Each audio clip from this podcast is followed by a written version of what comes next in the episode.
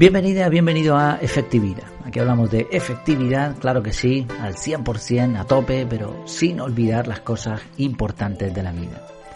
En este episodio vamos a hablar de decisiones. ¿Cuántas decisiones tomas cada día? Pues según algunos cálculos son miles, la mayoría automáticas. Y muchas no tienen importancia, como mm, decidir qué ropa nos vamos a poner. Pero otras sí, sí que la tienen, incluso pueden marcarnos el resto de nuestra vida. Por eso es tan importante el tomar decisiones de forma adecuada. Jaime Martín desde el canal de Telegram decía lo siguiente. Hola Jair, quería decirte un tema del que llevo un tiempo pensando sobre él, y es el tema de un método para el análisis de opciones y por lo tanto una buena toma de decisiones entre las diferentes opciones que tenemos. Y me refiero en todos los campos de la vida, tanto la compra de un vehículo nuevo, usado, marca, modelo, etcétera, o bien un cambio de trabajo por más salario, más tiempo libre, más cerca de casa, etcétera. Bueno, hay tantos ejemplos como decisiones tomamos todos los días. Así que esa es mi propuesta para que lo trates en un podcast si te parece bien, un metodológico y objetivo para la toma de decisiones. Muchas gracias. Pues gracias a ti, Jaime, por esa propuesta y gracias a todos los que están participando en el canal de Telegram. Si no lo has hecho ya, pásate por allí que está bastante bien. Y por cierto, decir también que acabo de lanzar la encuesta para el reto del mes de noviembre. En septiembre se decidió hacer el reto de ejercicio todos los días. En octubre estamos con el reto de leer un libro todos los días, media hora. Y para noviembre, pues vamos a ver qué sorpresa nos depara ese reto.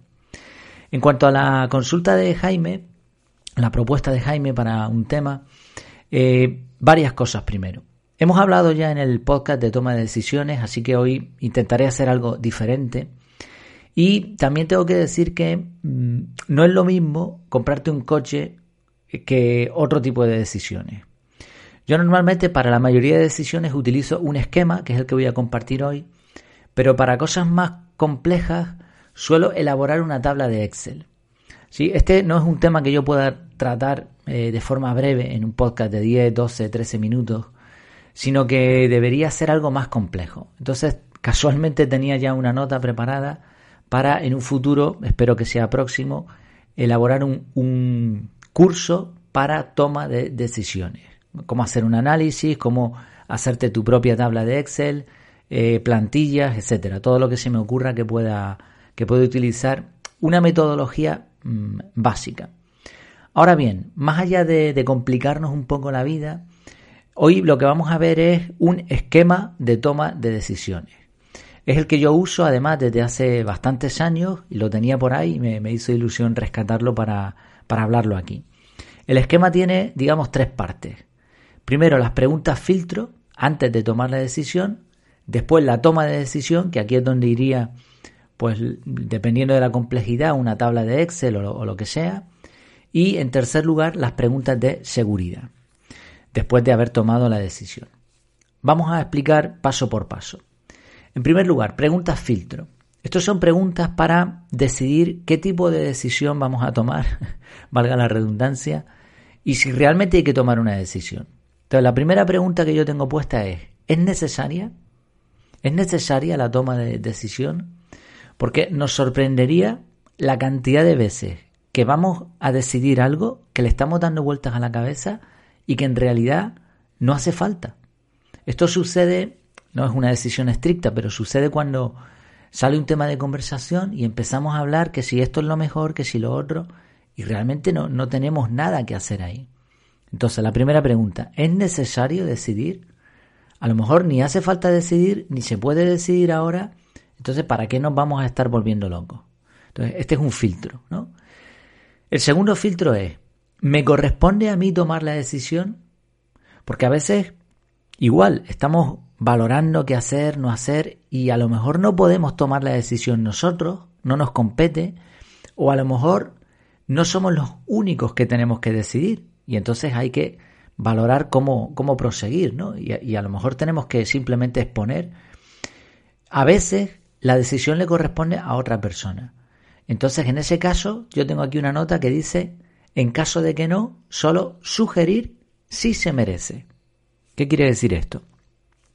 Bueno, a veces observamos algo que se puede mejorar y, decimos, bueno, ¿esto qué se tiene que hacer aquí?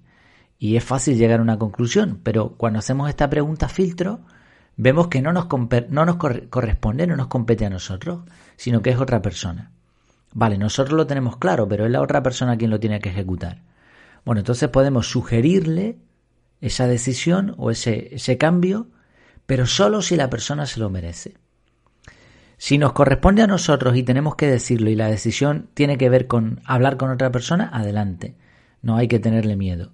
Pero si no nos corresponde, pues a lo mejor es una persona que por mucho que le digamos no va a cambiar. Entonces no se lo merece. O eh, la persona mm, se lo decimos y a lo mejor cambia, pero va a tomar represalias contra nosotros. Bueno, pues tampoco se lo merece. Entonces, ¿es necesaria la decisión? Si no, fuera, olvidémonos. ¿Me corresponde a mí tomar la decisión? Sí, pues adelante. No, ¿le corresponde a otro? Pues tendremos que hablar con esa persona si se lo merece o si la ocasión lo merece. Una vez que hemos pasado las preguntas filtro, entonces pasamos a la toma de decisión. Y aquí vamos a hacer primero, lo primero que yo tengo puesto es la regla 10-10-10. ¿Cómo me afectará esta decisión si, si lo hago así dentro de 10 minutos, dentro de 10 meses y dentro de 10 años? Y dedicar un par de minutos, no hace falta mucho, a pensar cómo nos vamos a sentir, cómo nos va a afectar ¿Será bueno? ¿Será malo? ¿Cómo afectará a las personas de nuestro círculo dentro de 10 minutos, dentro de 10 meses, dentro de 10 años? Porque eso nos permite tomar perspectiva. Y ahora pasamos a lo que es la toma de decisión pura y dura. Si es necesario, hay que buscar información, consultar con otras personas, lo que sea. Y simplemente vamos a hacer una tabla en donde tenemos las diferentes opciones. Yo he puesto opción A, opción B, pero pueden ser más de dos opciones. Y dos columnas una a favor y otra en contra. Esto es lo más sencillo, es, tonto desde lo sencillo que es, pero es súper efectivo. Tenemos las opciones, vemos los puntos a favor, vemos los puntos en contra. Y con eso, y con la regla 10-10-10 y con la información que hayamos buscado, ya tenemos suficiente contexto como para tomar una decisión. Vale, tercer paso. Tenemos ya la decisión y ahora hacemos unas preguntas de seguridad. La primera pregunta, ¿está la decisión alineada con mis principios? Y ojo, aquí tengo entre paréntesis, principios no prioridades. Las prioridades tienen que ver con los objetivos, lo que tenemos que hacer primero. Los principios son una serie de, de base, de líneas base, que vamos a marcar y que nos van a, a seguir toda nuestra vida. En base a nuestros principios vamos a actuar, en base a nuestros principios vamos a tomar decisiones. Entonces, ¿esta decisión está de acuerdo con los principios de vida que nosotros hemos elegido?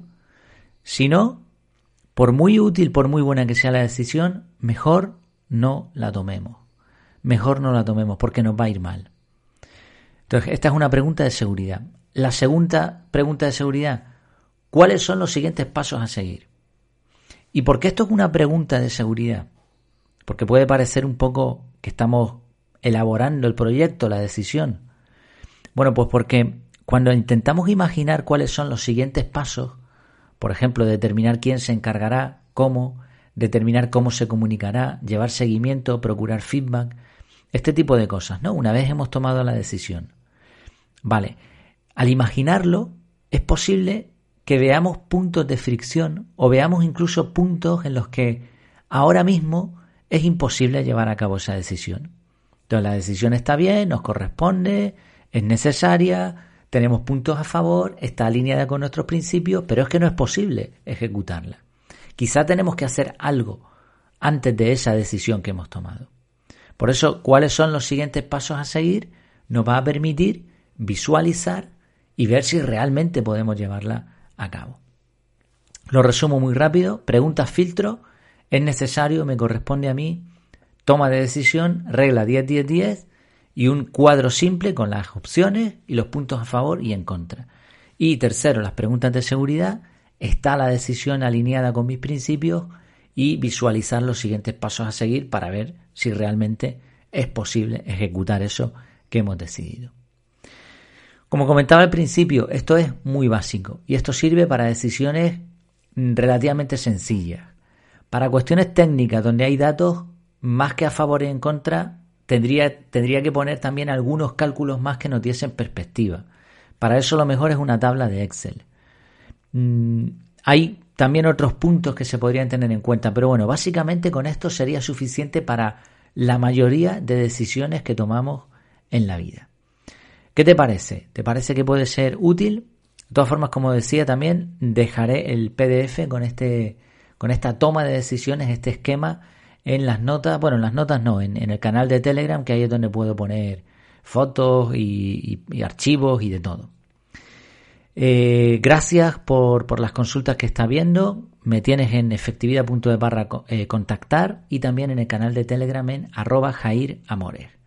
Seguimos, seguimos trabajando. Nos vemos. Hasta la próxima.